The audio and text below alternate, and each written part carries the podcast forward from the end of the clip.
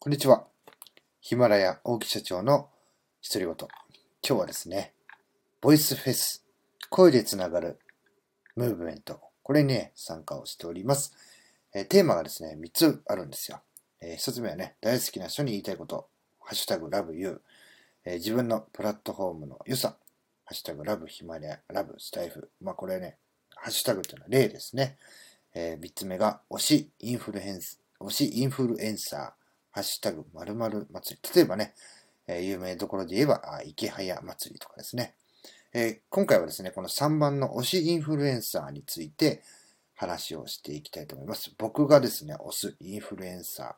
ーは、えー、沖縄専業主婦、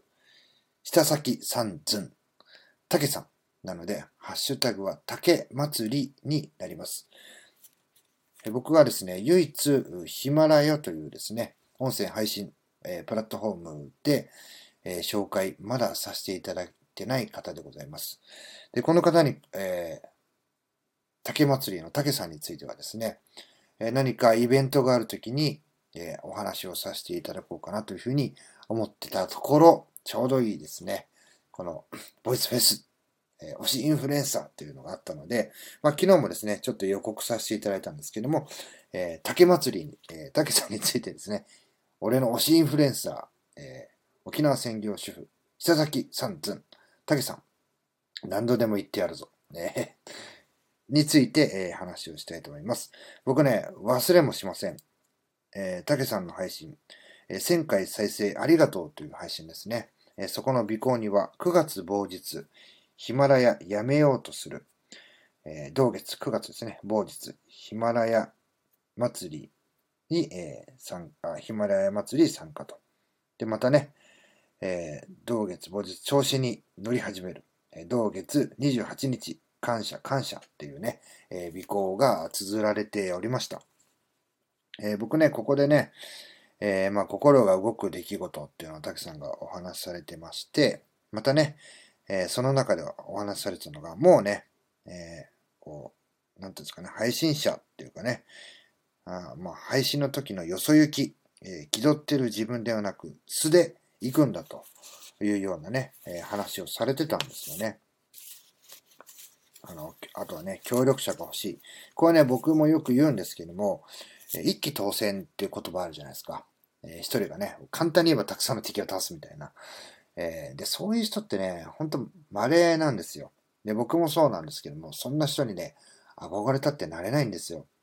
だ僕はね、選挙当選でいいじゃないですかっていうのをね、よく言うんですね。で、自分でもそれでいいというふうに思ってます。で、たけさんね、素直にね、協力者が欲しいっていう話をしてたんですよね。で、確かあの、白熊さんになんか DM を送ったっていう話をされてたんですけども、なんかね、あの、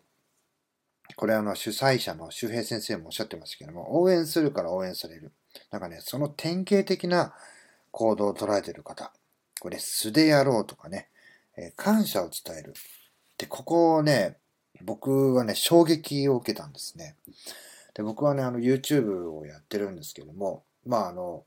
登録者1000人でね、えー、総再生時間4000時間っていうね、こう収益化を目指して、えー、やってやり始めて、今もやっています。やってるんですけどもですね、どこかね、あのよそ行きなんですよ、僕。なんかね、いつもの自分じゃないんですね。で、そこにね、ずっとね、悩んでました。これね、実際あの、ゆうじさんとかにも、えー、対談の時になんか言われたりしたんですけども、やっぱね、自分の素顔を出していったら、なんか伸びましたとかね、えー、そういうで、その、その、なんか伸びていく結果っていうのは、実はね、相手に有益な情報だったりとか、感謝を伝えてたりすることだったりするんですよね。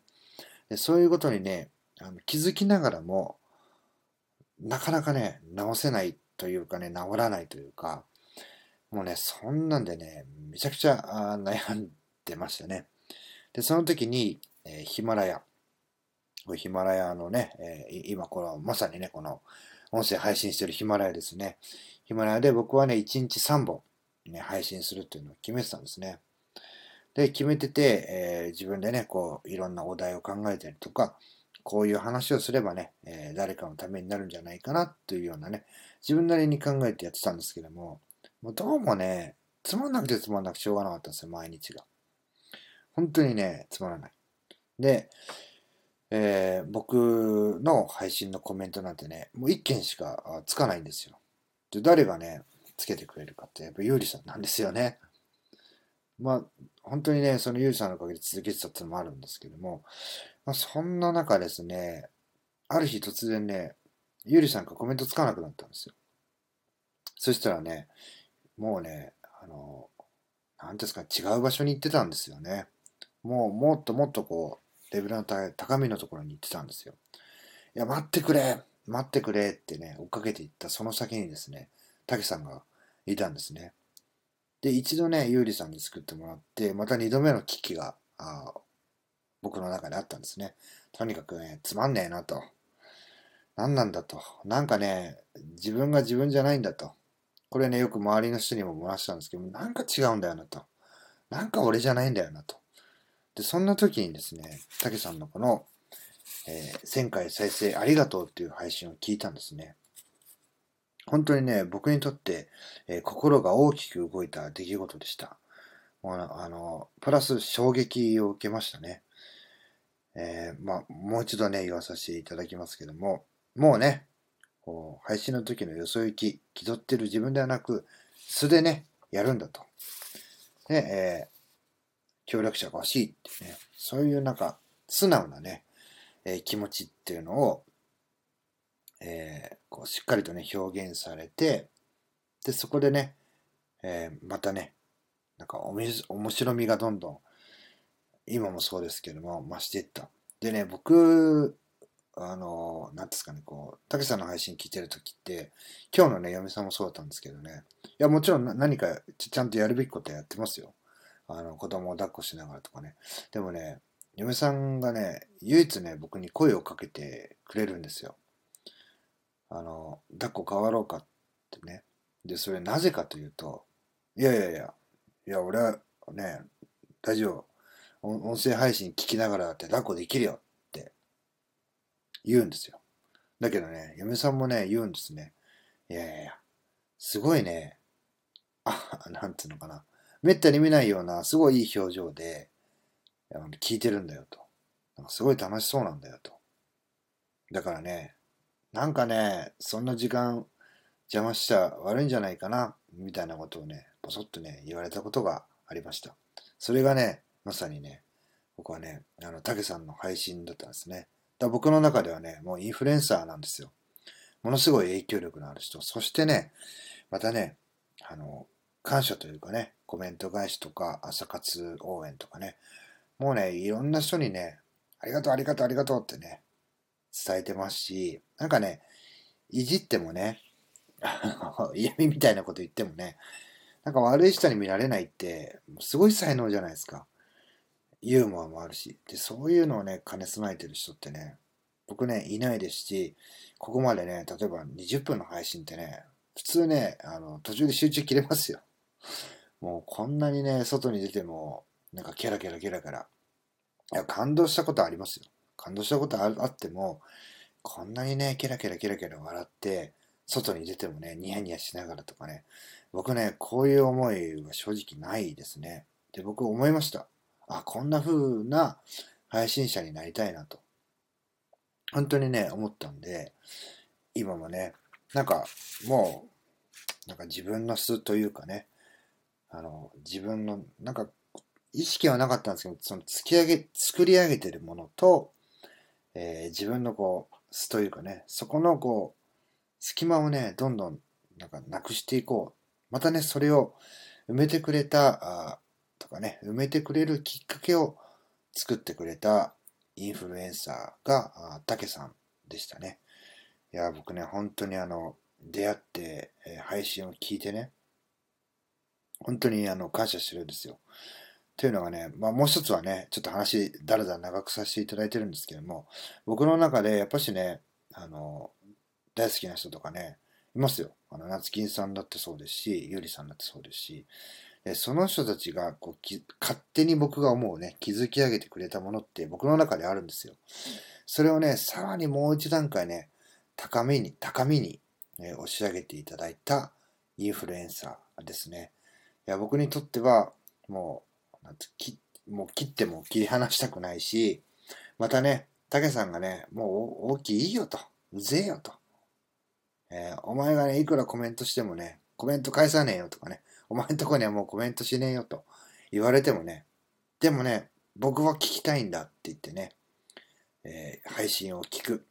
そんなようなね、えー、影響力のある人です。で、僕にね、僕一人の人間がここまでの影響をね、受けてるんだから、少なからずね、えー、2人、3人、4人、5人、10人、20人、30人ってね、えー、時間がね、どれぐらいかかるのかわからなくても出てくるんじゃないかなというふうに思います。ただ僕はね、あの、うちの社員でもあるね、えー、配信者でもある夏金さん。夏金さんがね、悩んでる時はね、僕、たけさん、たけさんの配信を聞きなさい。ゆうりさんの配信ももちろんそうですけど、たけさんの、ここ、ここではね、たけさんの話を聞きなさい、たけさんの話を聞きなさいってね、多分ね、耳が痛いほど彼はね、なんだこいつってよ、なんだこの社長って思うぐらいね、言ってたと思います。で、それぐらいね、僕の中では、もう、インフルエンサーなんですよ。で、またね、毎日の配信を聞くと、いろんな人、集まってきますよね。で、いろんな人が、えたくさんの配信を聞いたり、コメントしたりしてますよね。もうね、これからもね、そういう姿を僕はね、見ていきたいなというふうに思います。僕は、え個人的にですね、本当にこう、池谷さんとか、あの、周平さんとかね、えー、僕の知ってる中でも、えー、学さんとか、本当にね、そういう人たちに肩を並べるような、またね、えー、その人たちとは、全然こう、独特の色を持っている、えインフルエンサーになってもらいたいな、というふうに思っています。これね、本当心からあのそう思っています。初めて、えこういったボイスフェスっていう場をね、使って、えー、語らさせていただきます。最後まで聞いていただき、ありがとうございました。ね、ほんとたくさんの人がね、今回のボイスフェスでいろんなことを配信してますので、可能な限りね、可能な限り聞いていただきたいなというふうに思います。えー、どうもありがとうございました。また次の配信でお会いしましょう。さよなら。